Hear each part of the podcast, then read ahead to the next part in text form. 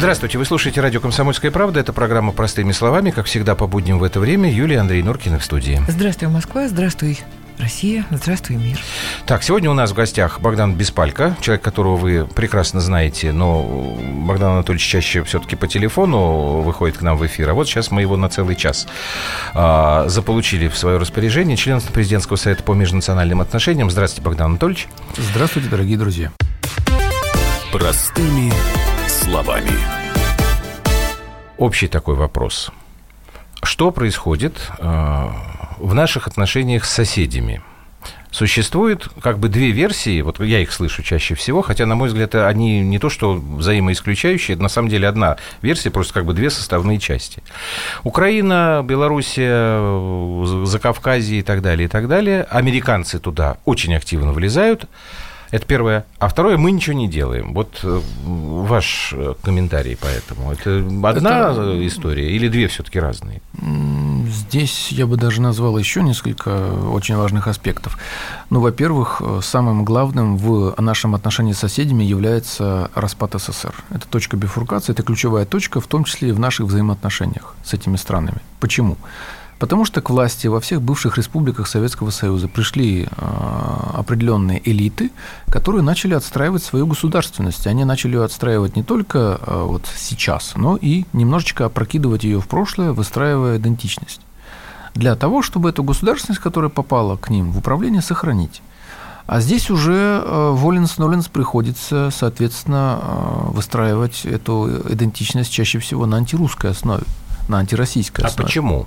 Потому что ну, потому не на чем свою идентичность выстраивать, но да. своего, своего материала не хватает? Да, своего материала нет, его не а хватает. это своего рода идеология получается? Абсолютно, да? в чистом виде идеология. Угу. Дело в том, что, например, ни Белоруссия, ни Украина никогда не обладали государственностью. Это я как угу. украинец вам говорю. Вот государственность они получили в 1991 году. Фактически все эти нации, все эти государства – это плод а, советской национальной политики. Это создание этих границ, создание языков, создание интеллигенций, создание, по сути, национальных элит. Все это делалось для того, чтобы якобы соблюдать баланс, но в реальности это привело к распаду Советского Союза. И, кстати, в Советском Союзе же начались все эти процессы гуманитарные по выстраиванию вот этих вот национальных э, самосознаний во всех этих республиках. Э, в принципе, конечно, э, ряд э, этих республик обладал каким-то опытом государственности. Ну, например, страны Балтии, Эстония, Латвия, они обладали опытом государственности в межвоенный период. Угу. После революции и до Великой Отечественной войны. А, но, скажем, у Литвы есть еще более древний опыт государственности. Это бывшее Великое княжество Литовское. Но большинство других государств, они никогда не существовали. В Российской империи не было вот отдельного Азербайджана, Узбекистана и так далее. А, не было даже такой нации, как азербайджанцы. Были закавказские татары. У армян есть очень большой действительно uh-huh. опыт, и у грузин э, строительство государственности, но они э, в результате к концу этого пути едва не погибли, их едва всех просто не вырезали. Когда Грузия вошла в состав Российской империи, грузин оставалось, по-моему, 50 тысяч человек. Благодаря Георгиевскому трактату они, по сути, выжили.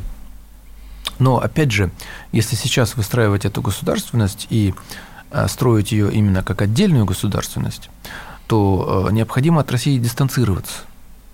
Это элитам, элитам необходимо. А для этого нужно убеждать людей, что вот мы наконец-то осуществили Хорошо, а тысячелетнюю мечту и так далее. И так далее. После 91 -го года, вот в 90-х годах, мы почему это все на самотек пустили? Не до этого было просто самим? Конечно. Потому что получается, что подобрали, те, кто подобрали, ну то, что просто плохо лежало. Андрей Владимирович, да после 91 -го года э, на постсоветском пространстве всем было ни до чего вообще. Просто э, скажем так, что в России все-таки благодаря наличию ресурсов, там, минеральных ресурсов, ситуация стабилизировалась быстрее, экономика росла быстрее. И в результате, в результате все те независимости, которые вот получили э, республики Средней Азии, ну, кроме, может быть, Казахстана, республики э, Кавказа э, и даже вот Украина, собственно говоря, и Белоруссия, все они оказались катастрофой для жителей этих республик. Если мы посмотрим, то мы увидим, что гостевые рабочие, которые едут к нам в Россию, как правило, это уроженцы всех этих республик. Ну, в Казахстан тоже едут, но в Казахстане тоже существуют запасы полезных ископаемых нефти, не очень большое население, поэтому там экономика более-менее функционирует нормально. Скажите мне, пожалуйста, Богдан Анатольевич, ну вот если э, логически рассуждать, э, у меня иногда складывается впечатление, что тогда при развале Советского Союза люди не могли не понимать, что все экономические связи, которые были в едином, в едином организме, при э, разрушении они приведут к катастрофическим последствиям. Мне кажется, об этом Вам не, не кажется? Я не думаю, что не задумываюсь. Другое дело, что, возможно, это э, выполнялись чьи-то пожелания, и, э, и кто-то так... говорил о том, что да нет, ребят, все будет хорошо. И так, и так, и так. Я вам могу сразу сказать, что большинство обычных людей, граждан, они, безусловно, абсолютно не понимали. Ну, гражданам говорили постоянно, что да, все будет отлично. Все будет хорошо. Даже помню, более как... того, ну, Украина всегда конечно. говорила, что если мы уйдем от москалей, то это будет э, вторая Франция, мы будем абсолютно верно, абсолютно верно. Ну вот я вспоминаю сейчас листовку, которую раздавали даже в Москве на Киевском вокзале пассажирам поезда Киев-Москва, например. Там э, приводилась сравнительная э, характеристика, сколько вообще в Советском Союзе добывалось там каких-то ресурсов и сколько из них добывалось на Украине. То есть, если мы можем это продавать по мировым ценам, как мы угу. быстро все озолотимся. Ну, Прибалтика также говорила, что своей мясомолочной да, да, промышлен... промышленностью они могут себя совершенно спокойно Это очень хорошо содержать. демонстрирует э, искусство манипуляции массами. Еще 17 марта люди проголосовали за сохранение Советского Союза, вроде бы легитимный референдум, большинство проголосовало. А потом в декабре 91-го люди голосуют за независимость. Конечно, можно списать на то, что формулировки в этих референдумах, ну, на Украине, например, они были достаточно расплывчатыми, там, можно, как бы, голосуете ли вы за то, чтобы Украина была прекрасной, мудрой, сильной, там, и так далее. Но в реальности большинство людей э, э, совершенно осознанно голосовало за независимость. Это я точно говорю, потому что я сам принимал участие в этом референдуме, э, правда, не будучи даже совершеннолетним, от имени своей бабушки и голосовал против независимости. Но по другой причине, потому что я понимал, что разваливается общая государственность. Во всех остальных республиках очень успешно разжигали как вот этот культ карга, что мы сейчас заживем как во второй Франции, там, не знаю, как вторая Турция где-нибудь угу. в Узбекистане там, и так далее.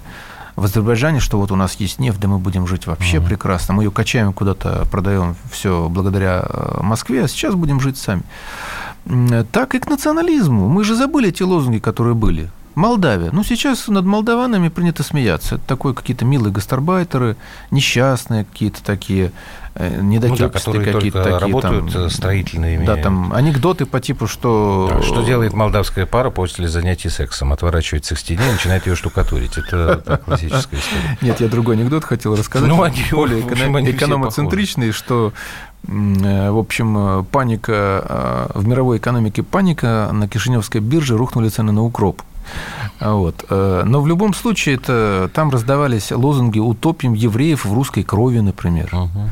Русских за Днестр, евреев в Днестр. Пожалуйста, там безумные поэтессы, которые венчались с памятниками Стефану Челмары. А давайте вспомним, что было э, соответственно, в Закавказье, в Средней Азии, в том же Таджикистане, над которыми сейчас тоже принято потешаться над таджиками. Равшан и Джамшут, кажется, да. да? Ну, Но такие они, кстати, там были очень... Они же с институтским там образованием и ну, друг с другом Вы знаете, я таки посмотрел коллегам. пару фильмов с этими персонажами. Должен сказать, что там незаметно образование. Это я правда. общался с реальными гастарбайтерами, которые действительно, обладая высшим экономическим образованием, вынуждены здесь работать угу. ну, на уровне рабочих. Да, мне их очень жалко, я им очень сочувствую. Правда, из Узбекистана скорее. Но ведь там, в Таджикистане, тоже убивали славянское население, там тоже были погромы там тоже... То есть можно ли сказать, что вот то, что Юля предположила, а вы с этим согласились, то есть есть такая некая идеологическая отправная точка, густо замешанная на вот этом национализме, то есть вот попытка само, найти какую-то самоидентичность, это, в общем, отправная точка во всех случаях, если мы говорим о Андрей Владимирович, здесь республиках. я с Юлей согласился в трех ее позициях. Во-первых, что это было выгодно коммунистическим элитам, во-вторых, uh-huh. потому что они апеллировали к Э, тому, что все равно было в сознании граждан этих республик, к национализму. А в-третьих, что в этом были э, заинтересованы определенные внешнеполитические игроки. Я просто почему спросил, потому что я хочу постепенно перейти вот к сегодняшнему состоянию. А, давайте начнем. Вот сейчас надо будет прерваться через минутку, но тем не менее. Вот если, на ваш экспертный взгляд, э, где самая сложная сейчас история? Вы имеете в виду отношения? Ну, вот с Украиной, с Грузией, где вот бабахнуло, с Белоруссией, где, как нам ваши коллеги говорят, все очень не так уж радужно. Вы знаете, я бы сказал даже по-другому, поставил вопрос по-другому. Вот если бы вы спросили, где у нас все очень хорошо, я, пожалуй, бы, наверное, затруднился бы так сразу вам ответить. Нигде. Потому что действительно вот так, чтобы было все очень хорошо, я не могу назвать ни одну страну постсоветского пространства. Я могу все их перечислить, постепенно характеризовав каждую.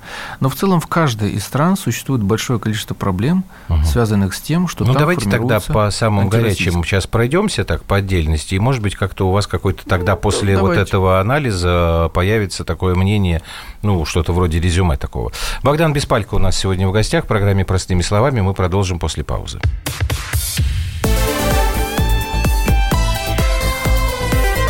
Простыми словами. Максим Шевченко. Человек с большим... Как вам не стыдно? Сердцем. Я ужасно извиняюсь, просто очень интересная лекция. Можно уже вмешаться в ваш монолог? Я же вижу, как люди там сидят в подпольных барах, пьют виски, и у них все замечательно. Может, мы жили бы по-другому. Ladies and gentlemen, встречайте, главный миротворец от мира журналистики. Не знающий поражений, чемпион прямого эфира. Поединки каждый вторник в 8 вечера на радио «Комсомольская правда». Мне не хочется либералов обижать.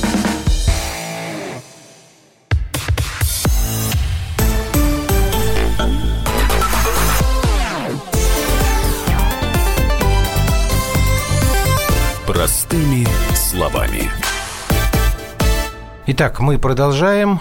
А, Богдан Анатольевич, ну давайте все-таки с Украины, наверное, начинать. Да, конечно, Украина – это самый горячий вариант, тем более, что сейчас существует, по сути, территориальный спор между нашими странами. Ну, по крайней мере, часть территории Украина оспаривает у uh-huh. нас. И она утверждает, что Россия оккупировала Донбасс. Хотя это, конечно, не соответствует действительности, потому что в реальности на Украине просто идет горячая война. Если сказать простыми словами, то на Украине воюет русская часть Украины, ну, именно Украины, ага. с той Украиной, которая хочет быть вот, националистической, бандеровской, шухевической там, и так далее. Вот они друг с другом борются. Эта война была, в принципе, предопределена достаточно давно, и купировать ее можно было только федерализацией Украины с широчайшими полномочиями для регионов. Этого сделано не было.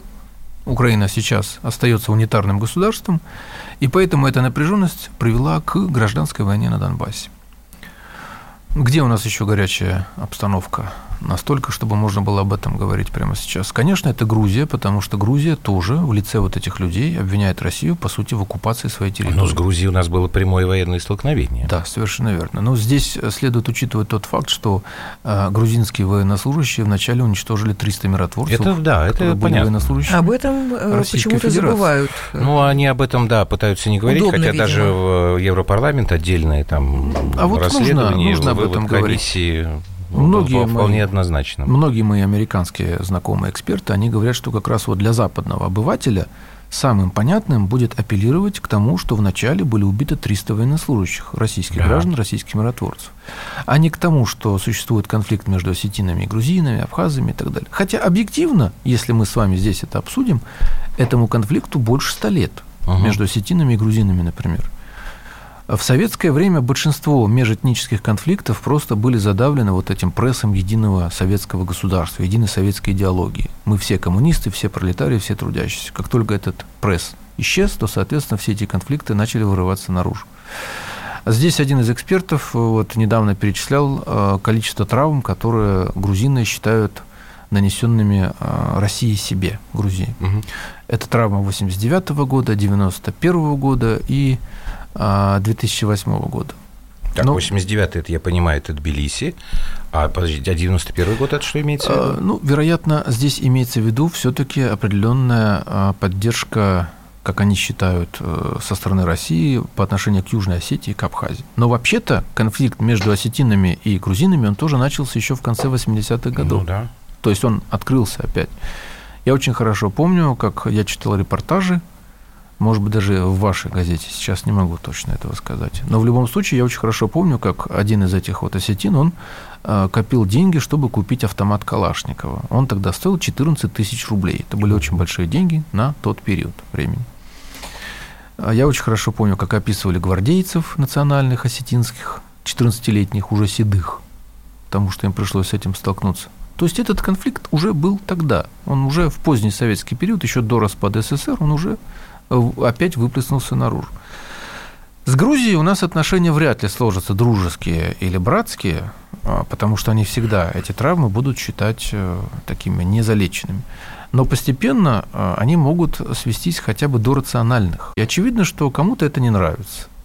Очевидно, что вот это постепенное успокоение, большое количество российских туристов, а, бизнес, который начал работать у нас здесь, в России. И мы там работаем. Да, и всем. мы начали, испугались, слушайте, так еще пять лет, и они вообще там еще вступят в какой-нибудь там АДКБ или какой-нибудь там ЕАЭС, там, и начнется переговоры по статусу там Абхазии, Осетии. Пусть они будут длиться десятилетиями, но переговоры начнутся, и конфликтный вот этот потенциал, он исчезнет. А конфликтный потенциал – это ведь товар, его можно купить, а, соответственно, определенная часть грузинской элиты может его продать за очень хорошие деньги. А какие-то люди могут сделать на этом себе карьеру там же, в Грузии. В Грузии очень тяжело сделать карьеру, поверьте мне. Нищая страна, там ВВП сколько? 15-17 миллиардов долларов, по-моему. Кем там карьеру-то делать? Поэтому этот товар был куплен, я так считаю, и продан. И, соответственно, этот конфликт- конфликтогенный потенциал, он вот сейчас и начинает заново работать. Мгм. Опять эти раны начинают расчесывать очень интенсивно. А почему именно сейчас? Вот у меня сложилось ощущение, что э, мы не будем сейчас оценивать, насколько важно для нас пасы, но у меня ощущение сложилось, что вот вся э, эта буча, которая поднялась сейчас вновь э, в той же Грузии, ну и мы вспомним, что э, когда на заседании ПАСЕ там тоже были и украинские митингующие против русофобские совершенно, и грузинские. Но Вот они у вдвоем и протестовывали у решение меня Украины и Грузии. ощущение, да, что, видимо, э, э, стало известно о каких-то движениях в сторону России со стороны Европы той же самой. Скорее А, всего, это... Возможно, м, какие-то разговоры о том, что экономически невыгодно, конечно, э, Отмена санкционного России. режима, я Ну, думаю. конечно, испугались потому что Европа тоже режима. задыхается, на самом деле, от этой истории. Ну, пока ничего не говорит о том, что Ну, будут санкции отменять. и- Нет, я думаю, что их и не отменят, но Да. убытки несут там до, я Да, не помню, но 700 какое-то послабление, какие-то разговоры, может быть, переговоры какие-то уже с Россией, что-то, что-то как-то нащупывание. У меня сложилось э, действительно ощущение, что э, узнали э, об этом движении, и началась опять вот эта вот движуха э, русофобская, такая активная в бывших э, странах Ну, здесь, Союза. Юля, я могу сказать, что, в принципе, из всех этих стран пытаются создать антироссийский пояс, такой буферный, который бы нас сдерживал, который бы постоянно заставлял нас нести убытки. Чем больше эти убытки будут, тем, соответственно, больше быстрее будут нас нас сдерживать. Ну, хотя бы сдерживать, просто сдерживать и, допустим, заставят пойти на какие-то уступки. Богдан Анатольевич, Нет, а в чем извини, нас тебя перебью, сдерживать? Юлька, Мы просто, Вот мне кажется, просто я хочу немножечко- кусок. Нас нужно до- до- доесть уже. Как в 91 году Ну, они доесть, нас, Юля, э, нас собственно, доесть- победили. Да есть нас не так-то просто. Они Э, об этом знают. Да, и поэтому, в принципе, этим куском можно подавиться. Проще всего, если этот кусок, он э, сгниет изнутри, если он развалится Ну, изнутри. тогда его тоже можно забрать. Почистить. Нет, ну просто чтобы ты не мешала делать то, что ты хочешь. Вот, вот ты хочешь что-то делать, а я тебе мешаю. Вот ты меня убить, съесть ты меня не можешь, а каким-то образом ограничить Я ровно пытаешься. Ну, это я то, что сейчас американцы пытаются говорю. делать с Китаем. Я хотел вернуться к твоей вот этой истории. Просто тут у нас получается, что мы не можем... Вот я сейчас сам для себя понимаю, что мы не можем говорить про каждую из этих наших соседних стран а, в отдельности. Просто Зеленский жаловался, что его не поддержали ни Макрон, ни Меркель. То есть это вот к тому, что вдруг э, появилось такое ощущение, что начинается, ну не то чтобы там поворот в нашу сторону, но хотя бы они, ну как-то более, Ну, более того, более Франция- здраво стали рассуждать. Франция И вдруг сразу после этого действительно бабахнуло в Грузии, ну для многих неожиданно бабахнуло. Да нет, на самом деле, ничего неожиданного, я думаю, в этом нет. Э, По большому счету, подобного рода сценарий может э, вспыхнуть в любой из постсоветских стран. Ну, давайте посмотрим, сколько было этих цветных революций в Киргизии. По-моему, три. В тоже Грузии там они были, было их уже тоже достаточно много. Того же Шеварнадзе, его же кто свергал? Саакашвили. Саакашвили, да. А потом Саакашвили зверски разгонял, там, в 2010, кажется, году, он разгонял митинги в Тбилиси, там, избивал стариков. Там. Это сейчас почему-то никто не помнит. Вот сейчас возмущается, что, дескать, там... Хотя сами они говорят, что у них там и уголовные дела, там, по этому факту тоже, насколько я помню. Ну да, но в любом случае, понимаете, проблема же не только в том, что кто-то работает с этими странами. Проблема в том, что сами лидеры, элиты этих стран, они э, продают себя Понимаете? Ну почему, вот что заставило казахстанские элиты, например, переводить язык на латиницу? Вот вчера выступала госпожа Нугманова, э, Карлыгаш Жандельдиновна, например, она так пафосно говорила, вот мы учитываем э, все этносы, все самые крупные, мы за межнациональное согласие, мы все делаем для этого. Вот хотелось ее спросить, так вы ради этого вводите латиницу, чтобы учитывать интерес всех этносов? Чтобы учитывать э, культурный опыт Казахстана в советское прошлое там, и во всех остальных. У меня только недоумение вызывают подобные истории, потому что, потому что мы э, геополитические соседи. А мы не можем, э, э, ну, мы-то можем, Россия, как вот эти маленькие страны, та же самая Грузия, как они полагают экономически э, вылезать из этой э, э, нищей ямы? Они считают или свято верят в то, что американцы действительно будут делать большие вливания, не понимая, что они только нужны как плацдарм для размещения своих военных каких-то категорий. Не понимать, или это что? Или вот сейчас я возглавлю страну, я уйду с большим э, мешком денег, по окончании своих ну, полномочий. вот по Грузии и тебе... уеду э, в Америку в то не, же не, не, вот Володя Варсобин в эфире я был, я не знаю, просто, может, ты не слышала, вот ровно на этот вопрос он разговаривал сейчас, вот он в Тбилиси же, да, в Грузии, вот они ему как объясняют, ну, вы же, говорит, после восьмого года вводили санкции против нас, тогда же мы действительно были большие санкции, тогда все было, там и импорт был прекращен грузинский. Ну, так наших ребят. Так они сказали, конечно. нет, они сказали как, ну, мы же, типа, не обанкротились как страна, мы же как-то выстояли, и потом еще грузины, которые в России работали, деньги присылали. Ну, это... Понимаешь, тут вот этот поток-то то. Может быть, они так и считают и сейчас? Объясните мне, Юлия, это, ну, это, давайте это, после паузы. Это глупость, жадность или что, что это? Или ну, это измена государственная? Это смотря... В своей маленькой стране. Это, правда, не мое дело отвечать, а Богдан Анатольевич. Это смотря кого ты спрашиваешь, рядового гражданина или вот тех, кого наш гость называет элитами. Богдан Беспалько у нас в эфире. Мы продолжим после информационного выпуска в эфире «Комсомольской правды».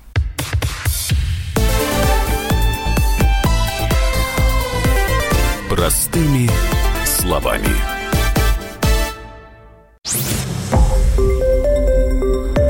Радио «Комсомольская правда». Более сотни городов вещания и многомиллионная аудитория. Иркутск 91 и 5 FM. Эм. Красноярск 107 и 1 FM. Эм. Вологда 99 и 2 FM. Эм. Москва 97 и 2 FM. Слушаем всей страной.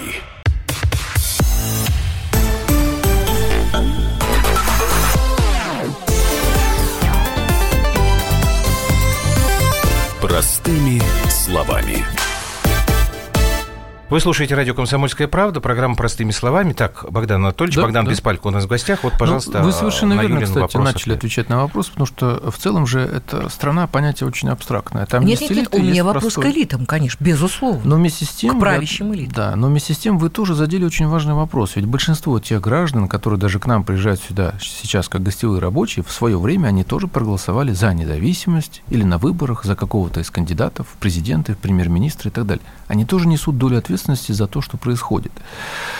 Э, один, кстати, из, э, по-моему, корреспондентов задавал вопрос, ну а почему же тогда вот те э, грузины, которые считают, что все сейчас происходящее неправильно, почему же они тогда не выйдут и хотя бы не продемонстрируют другую точку зрения? Их же угу. там не видно, нет да, демонстрации да, да, пока да. что. А, понимаете, здесь вопрос какой. Там один что касается... сказал, так они теперь там борщ и котлеты варят около ну, его театра. Да, да. Но что касается, вот, скажем, экономической состоятельности. А, в принципе, даже в Сомали существует экономика, и при том, что эта страна уже как государство не существует с 91 года, по-моему, когда там свергли Сиада ну, Барры. Да. Но, тем не менее, там есть какая-то экономика, какие-то деньги ходят, э, какая-то торговля. И как так люди далее. живут? Уровень Плохо живут, Ну, да. там- Но в Грузии живут в это- по сравнению с Сомали гораздо лучше. Грузия Конечно, всегда они- жила за счет дотации э, э, Российской Федерации. Они не Все, знают это. все, по Или они счету, считают, что да, или они жили. считают, американцы будут такие же дотации. Нет, просто они считают, что они не вымрут. И, в принципе, ну, отчасти я с ними согласен. Украина тоже, там с голоду, по крайней мере, она не умрет. Там есть черноземы, есть огороды, себя прокормят. Картошечка, там что-то себя Ну, прокормит. поляки Но это не открывают маленькие экономика. заводики. Да, Да, да, но это не экономика, это не экономическое развитие. За- Запускать корабли в космос или строить какие-нибудь новые инновационные А конструкции может, им это они не будут. надо? Скорее всего, элитам это не надо. Но элиты проходят в определенном смысле искусственный отбор. Туда, в эти элиты, вот, которые сейчас управляют Грузией, не может попасть человек, который искренне настроен хотя бы на то, чтобы из рациональных соображений выстраивать отношения с Россией. А уж тем более туда сейчас не Но Ну, это попадет странно, тот, потому что Иванишвили человек, который состоялся в России. Он отсюда- Борис Иванишвили, мы его знали, а потом оказалось, что он бензина, когда он туда переехал. Ну что делать? Любого человека, в конце концов, можно переубедить или можно его купить, можно запугать. Можно сказать, что мы отнимем у тебя бизнес и так далее. И этот человек начнет мыслить немножечко по-другому. Так что эти элиты, в принципе, у них нет другого выхода. А другие элиты там, в Грузии, просто никто не пустит к власти. Так же, как и в других странах. Хорошо, а пока мы далеко не ушли от э, экономики, э, вопрос, который мне обязательно вот просто нужно задать. Белоруссия. У нас очень своеобразные отношения с э, нашим партнером по союзному государству, но вряд ли кто-то будет отрицать, что Белоруссия, мягко говоря, тоже зависит от нас экономически. А, Тем не менее, у нас постоянно возникают какие-то проблемы в отношениях, то они э, ругаются, что мы их там на колени хотим поставить нашими там ценами на энергоносители, то мы у них находим в молочной продукции какую-нибудь гадость. А, И я все чаще в последнее время слышу, что в Белоруссии возможно повторение украинской ситуации, в том числе как раз вот а, в том направлении, о котором вы в самом начале говорили. Вот эта самая идентичность, рост националистических настроений, Великое княжество Литовское, которое на самом деле прото-Беларуси, очень похоже. Вот здесь как все выглядит, на ваш взгляд? А Понимаете, когда мы говорим украинский сценарий, мы подразумеваем сразу Евромайдан, толпы народа, Ну, горящие да. покрышки, стрельба, всего. 100 там, или 150 убитых, в результате гражданская война где-нибудь там на Востоке. Такого сценария в Беларуси, я думаю, нам ожидать не стоит. Но в Беларуси все может произойти гораздо проще. Сама государственная машина в лице чиновников, ну, например, таких западников, как Владимир Владимирович Макей, она просто постепенно приведет Белоруссию к тому, что она станет частью прозападных структур. Она и сейчас вступает и, в- простите, работает э, с Западом в рамках определенных структур. Восточное партнерство, например. В разгар э, скандала с Великобританией, вот все, все этой непонятной пляски со Скрипалями, министр иностранных дел Макей летит в Лондон с визитом. Именно в этот же день. Вот когда там объявляют санкции, высылают наших дипломатов, он туда прибывает с визитом. Но если ты наш союзник, если ты э, ближайший кто э, к России находится, член, с- часть союзного государства и так далее, и так далее, ну тогда хотя бы, может быть, отложить этот визит на неделю, например, там, на две, там, и так далее. Это хотя бы, хотя бы это сделать. Мы же вложили в Белоруссию только за 10 лет 106 миллиардов долларов. Ну кто, Америка или Великобритания вкладывали столько денег в Белоруссию? Нет. Поэтому, конечно, там может произойти украинский сценарий, но в другом виде. Просто элита постепенно вдруг окажется вся состоящей из прозападно настроенных людей. Олег Кравченко, например, он прекрасно проводил переговоры в Атлантическом совете. Council. нужна Европе? Да, вот это вопрос э, хороший. А в Помимо, каком если, если есть еще какая-то причина, Ну, помимо по- той, которую вы помимо, указали, да. выстраивание вот этого кордона вокруг наших границ. В принципе, Белоруссия могла бы быть нужна Европе как э, страна, куда можно сбывать свои товары, откуда можно черпать э, дешевую рабочую силу, которая не угрожает европейской идентичности. Это не арабы, не негры, там, не, не- не пакистанцы и так далее. Это люди, которые очень быстро ассимилируются. И по большому счету это да, как часть вот такого антироссийского кордона. Страна-то маленькая, это же не Украина, где было 50 миллионов населения и гигантский индустриальный пояс. Всего 6 областей, ну, формально 9, я думаю, что реально там миллионов 7 человек. По большому Ну, счету... сейчас же там тоже много уехало, в ту же Очень Польшу. много, да. Ну, ну, несколько, две-три Молдавии там, и так далее. Ну хорошо, помимо решения демографического э, проблемы и самоидентичности и культурной истории, э, еще больше у них никаких, э, собственно, э, эм, лакомых кусков там нет, я так понимаю. В Беларуси? Только, да. В Беларуси из экономически привлекательных, если мы об экономике чисто говорим, э, из экономически привлекательных кластеров это только нефтепереработка и Беларусь-Калий. Все остальное, в принципе, Европе абсолютно не нужно. Там производство автомобилей, тракторов, э, грузовиков, все это производят в Европе уже сами европейцы. Вот, там какая-нибудь Скания, Вольво, Ну, я какие-нибудь там трактора или автомобили, это уж тем более. А в итоге там, с экономической точки э, зрения, там тоже будет э, Нет, ну если ни это шатка, мы говорим валка, про да? элиту, то ее действительно это не особо Я интересует. проще скажу, понимаете, Белоруссия живет относительно хорошо за счет того, что Россия, во-первых, предоставляет ей кредиты, свой рынок сбыта необъятный Вот теперь для я товаров. подхожу к вопросу, который И меня массу тоже дотаций. очень а, волнует. А, вот э, э, в этой какой-то беспрос, э, вот, э, беспросветное вот это вот предательство в этом, да, мы сколько уже видим вот вокруг вот эти вот, оказывается, крысы, которые э, сидели, кучковались, пока мы их корми- кормили сырком, да и продава- продолжали кормить сырком. И Но продолжают эти- и кормиться. продолжаем кормить сырком. Но они м, предают и предают, и кусают нас, и а, ведут себя совершенно мерзко. Насколько они нам необходимы, э, чтобы мы их продолжали кормить? А, э, Мы в этом случае можем э, сделать какие-то более резкие движения, но при этом восстанавливая отношения с Европой, у нас есть Китай, а есть какие-то, А да, это страны а, это, это, восстановишь отношения это при более дальние, очень, очень, понимаю. очень легко. Ну, Замораживаешь вот эти вот фурункулы, которые есть, и просто в здоровые, а, в те места, где вот этого гноя нет, а, начинаешь с ними а, восстанавливать связь. Я что имею в виду? Они для нас игроки, вот сейчас игроки, может быть, не настолько важные, насколько та же самая Европа.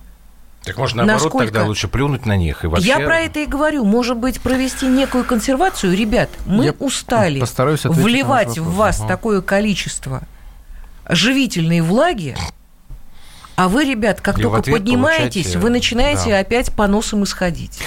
Э, Понимаете, Юля, я считаю, что, конечно, нам нужно строить э, отношения со всеми этими странами постсоветского пространства на приоритетной даже основе. Потому что здесь масса людей, которые могут быть по отношению к нам комплементарны. Именно людей, простых людей. Мы не работали с простыми людьми. Вот на Украине и в Белоруссии тоже у нас нет ни партии, ни движения, Ну, ничего. мы этот вопрос, Всегда честно с говоря, элитами. про... Да, м, всегда работали с профукали. элитами. Да.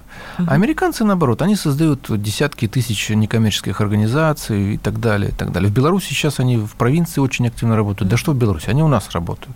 Вон весь Урал, Ага. Екатеринбург там наполнен. Ну, мы кричим, кричим об этом, но Нам как-то... нужно... Это другая история, Да, уже внутренняя другая, наша. да. да. Нам нужно изменить политику. У нас считалось, что вот мы будем э, давать э, определенные экономические преференции всем этим странам.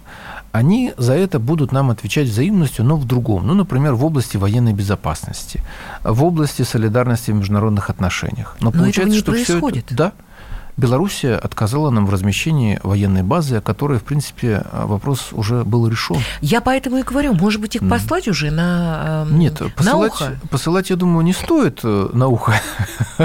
Слушайте, какой у вас отличный мужской разговор. Ну, мы же Надо простыми вам- словами разговариваем.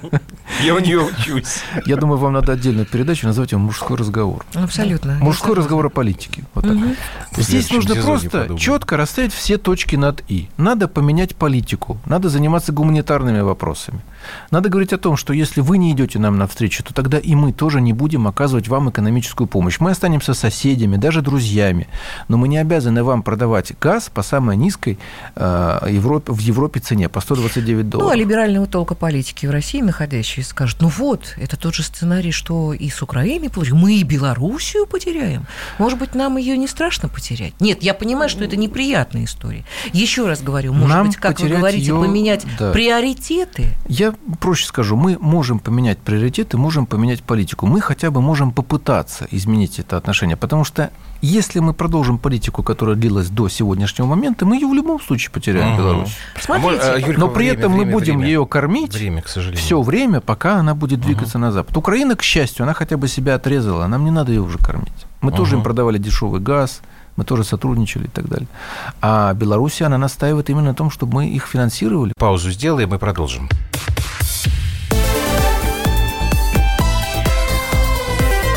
Простыми словами.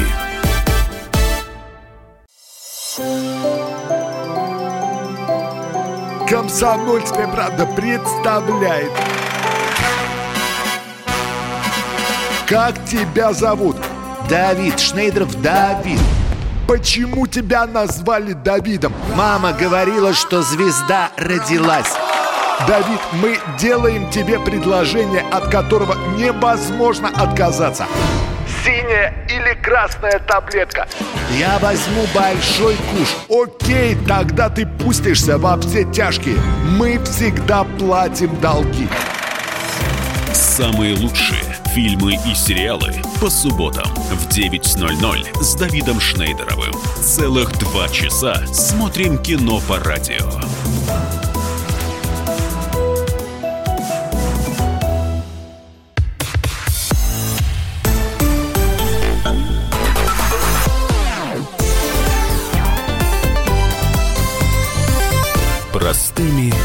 Словами.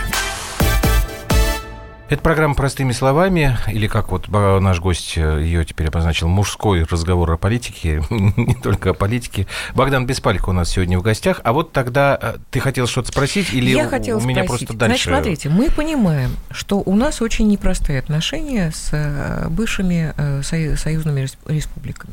Значит, вот то, что произошло в Грузии. Площадок для того, чтобы собрать э, международные православные вот, со- э, Ассамблеи православия. ассамблеи православия, их достаточно много.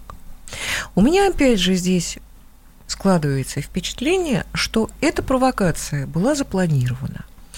И люди, которые здесь нахо- находятся, они не могли этого не понимать, когда они ехали туда. Может быть, э, Гаврилов не, э, как-то не очень осознавал подобную историю, но все-таки я понимаю, что со стороны Греции, там э, они выбрали площадку, мы могли бы Нет, спокойно они не сказать. выбрали, там на ротационная основа, А там мы могли бы сказать, ребят, мы не принимать». будем сейчас а, а, вот на этой площадке собираться. Во всяком случае, мы понимаем, что это очень важная история, очень важная. Но пока что Грузия для нас не очень дружественное государство. У нас только-только наметились какие-то ниточки, мы только-только как-то вздохнули Ну, то после ты приводишь пример того, что мы 2008 сами года. своими руками Я хочу сказать, нет ли здесь внутри интересантов, которые тоже играют на руку людям, очень широко, давно раскрывшим рот на наш э, кусок пирога. Вы имеете в виду здесь внутри России? Мгм. Да, я имею в виду. Ну, я думаю, что, безусловно, здесь есть много людей, э, которые играют против нашего народа и против нашей страны. Многие из них даже не скрываются. А часто, выехав за рубеж, в принципе, они начинают говорить именно тем языком, которым, я так понимаю, они думают. Ну, вроде там Бабченко, который мечтает, чтобы Россия распалась на 50 кусков, которые между собой воюют, вот такие окровавленные. Это его мечта. То есть он не о демократии мечтает, он мечтает о том, чтобы здесь была перманентная гражданская война и уничтожено государство. Консолидации внутри я не вижу. Что делать с этим?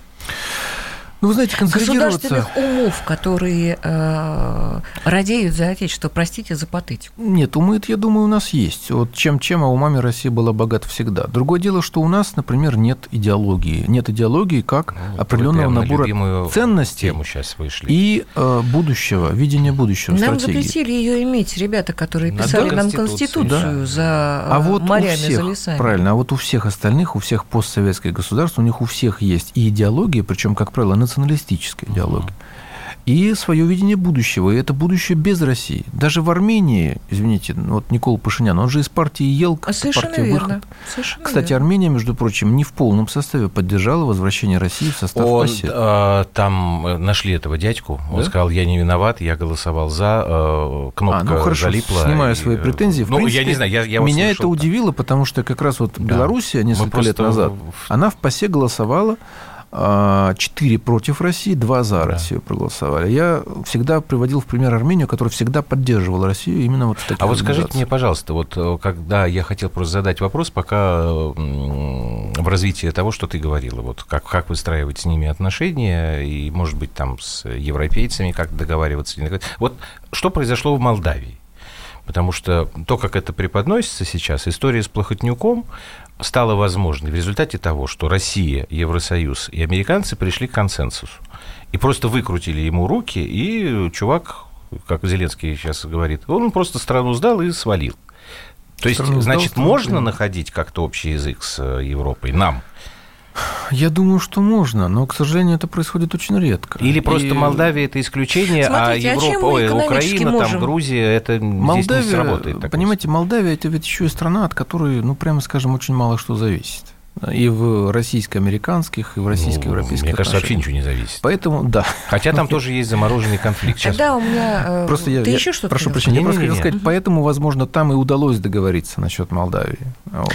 Богдан Анатольевич, я вот, э, собственно, к чему продолжаю дальше вести и вести.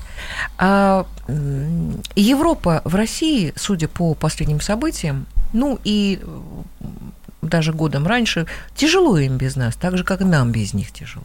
Ну, в Это принципе, факт. Конечно, конечно, тяжело. А, Оставим эмоции в покое, мы можем с ними продолжать тихонечко налаживать экономическую историю в обход вот этих вот, э, э, э, вот, этих вот предателей, которые сейчас образовались вокруг нас. И идти на экономические уступки. Дипломатически, мне кажется, это будет для нас очень выгодно. А какие мы... экономические А уступки? я Поясни, объясню. пожалуйста. Смотри, мы предоставляем льготы. Украине предоставляли? Предоставляли. А, Предоставляем Белоруссии. А вот как бы мы все думали, что они повернутся. А Европе без нас тяжеловато. Газ, нефть тяжеловато.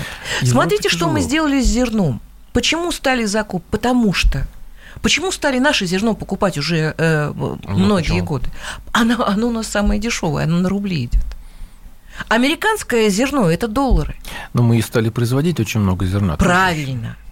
Ну так Ну, мы у за нас счет сейчас тоже этого- же Ребят, попытки я, там я говорю о том, что мы можем Индией мы сделать там что-то для делаем. нас, для России, хватит уже жалеть крыс, хватит.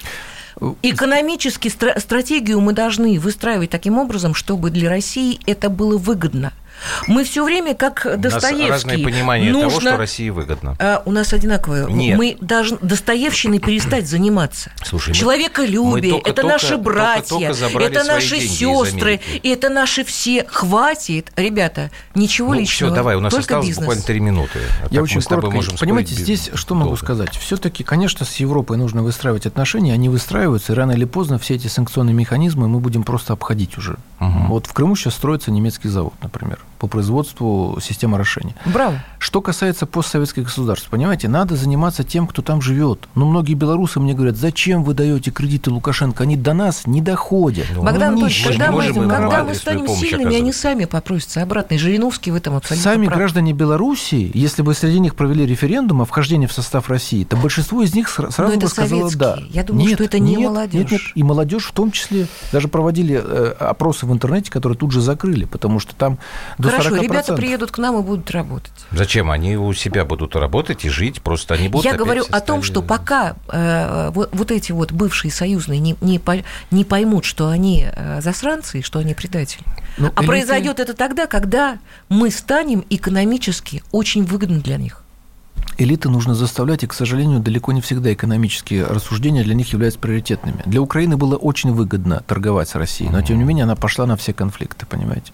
А там Она работали разорвала- американцы, и они делали это с 91-го даже правильно. еще раньше. Но они же со всеми Мы работают. профукали эту А историю. Грузии что сейчас выгодно было? Лишиться всех наших туристов, лишиться Это правда. заработка. У меня ощущение, знаете, что идеология у нас закончилась еще до того, как Борис Николаевич пришел и все это дело. Ну, естественно, Борис Николаевич появился-то у нас уже... Что перестроечная история 90-х очень сильно ударила. Нам И нужно идеологию работать со всеми постсоветскими Нужно. государствами, учитывая наши, прежде всего, гуманитарные интересы и экономические. Да, Если но там будут считать вот. героями Шухевича или Костюшка... А вот, кстати говоря, извините, у нас осталось две, минуты. Вот э, то, что это было, по-моему, во вторник вечером или в среду, не- ну, не суть важно. Значит, Киевский окружной суд вдруг э, удовлетворил иск Кличко Елены уже Бережной. сказал, что они опять соберутся Это не и опять важно. назовут. Что, что сказал Кличко, это не важно. У человека Великий спортивная оратор. травма, заторможенная реакция. Пусть он говорит. Но вообще вдруг суд это решение принял. Это звоночек позитивный, да, А безусловно. почему этот звоночек? Это суд, там они протерли глаза, там прочистили уши, или это была какая-то очень тихая команда там из э, администрации нового Честно признаюсь, президента? не знаю, но симптом действительно позитивный. Перестала капать над головы, наверное, вот со стороны Порошенко Ага. там и остальных. Немножко можно как-то вот расправиться. И националистов э, настолько оголтелых. Но, к сожалению, вот убийца Олеся Бузины сегодня 50 лет со дня его смерти. Рождение? Так их и не наказали. Да, ой, М, простите, рождение. рождение, рождения да-да-да. сегодня. Отмечали вот 50 лет со дня смерти Бузины, и тем не менее убийц его все прекрасно знают, доказать доказали, но наказать не могут. Не хотят. Это отсутствие политической воли, как И принято Зеленский говорить? отказался встречаться с матерью Бузины. Ну, это может быть страх того, что его обвинят в предательстве. Может быть, это Я не очень понимаю, вот история. э, все говорят, что Зеленский не может, там у него нет никаких-то полномочий. Вот э, я не очень понимаю, если человек пришел на такой волне, хорошо, там не поддержка, а там протест против Порошенко, неважно, там 70% с лишним, от него ждут совершенно конкретных вещей. И я, ну вот в телевизоре мы постоянно там смотрим на какую-то украинскую социологию, там это все подтверждается, там, там цифра не меняется. Но он почему-то ничего не делает. Сторонники Они говорят, Зеленского- он боится...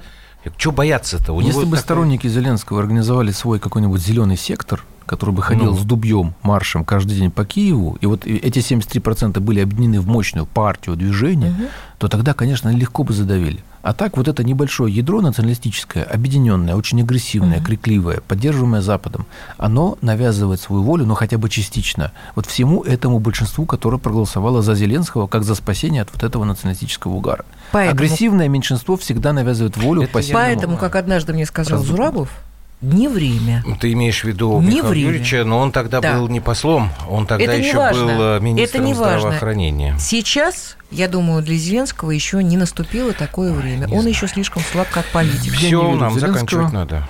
Посмотрим. Ну, хоть подождем, а потом еще раз обсудим. быть. Богдан Беспалько, член Совета при Спасибо президенте России по межнациональным отношениям, был у нас сегодня в эфире. Спасибо большое. Мы с вами встречаемся, как обычно, по будням в 21.00. До свидания. До свидания. Всего доброго.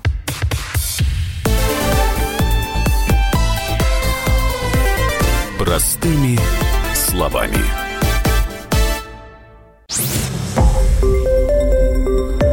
Радио «Комсомольская правда». Более сотни городов вещания и многомиллионная аудитория. Хабаровск 88 и 3 FM. Челябинск 95 и 3 FM. Барнаул 106 и 8 FM. Москва 97 и 2 FM. Слушаем всей страной.